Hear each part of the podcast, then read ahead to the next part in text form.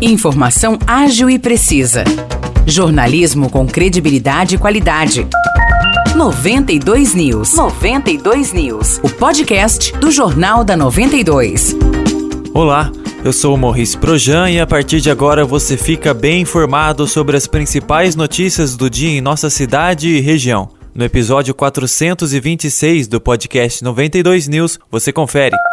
Terminam hoje as inscrições para o concurso público da Câmara Municipal de São João da Boa Vista para o cargo de agente legislativo. A vaga é destinada a profissionais com ensino superior completo. O salário é de R$ 3.522,41, mais benefícios de vale alimentação no valor de 250 reais e parcela destacada de R$ 695,87 com carga horária de 40 horas semanais. Os interessados em participar deverão acessar o site www.nossorumo.org.br e inscrever-se até às 11 horas e 59 minutos da noite de hoje. O valor de inscrição é de 85 reais e o concurso público contará com a fase de prova objetiva com sua aplicação prevista para o dia 29 de maio de 2022. Conforme o edital, o pagamento da inscrição deve ser feito até às 5 horas da tarde de amanhã. Para mais informações, basta conferir o edital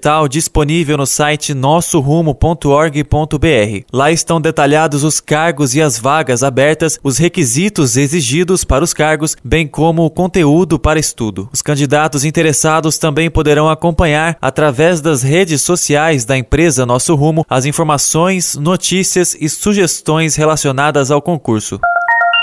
Um motorista morreu após o caminhão que ele dirigia explodir depois de bater em um ônibus e cair em uma ribanceira. O acidente aconteceu na rodovia Governador Doutor Ademar Pereira de Barros, ASP 342, em Águas da Prata, na manhã da última quinta-feira. O caminhoneiro foi identificado como Taylor Reginaldo Trolleis, de 39 anos, morador de Santana da Vargem, Minas Gerais. Ele trabalhava em um posto de combustíveis na cidade de Boa Esperança, também em Minas Gerais. O ônibus ônibus teve a parte da frente destruída. O motorista do coletivo ficou preso às ferragens e foi socorrido pelo corpo de bombeiros com fraturas nas pernas. A Santa Casa Dona Carolina Malheiros informou que ele deu entrada em condição estável, passou por uma cirurgia em razão de uma fratura e permaneceu em observação. No veículo havia 26 passageiros e, segundo a Cometa, empresa responsável pelo ônibus, 17 deles tiveram ferimentos leves. De acordo com a polícia rodoviária, o caminhão-tanque que estava carregado de material inflamável, tombou ao fazer uma curva no trecho que é de serra. O ônibus da aviação Cometa, que vinha descendo no sentido contrário, não conseguiu desviar e bateu contra o caminhão. A parte do tanque se desprendeu e caiu em uma ribanceira, pegando fogo. O motorista do caminhão não conseguiu sair da cabine e morreu carbonizado. A explosão causou uma grande nuvem de fumaça negra ao lado da rodovia e provocou um incêndio na vegetação. O atendimento aos feridos do ônibus foi realizado por equipes da Renovias, dos bombeiros de São João da Boa Vista e de Poços de Caldas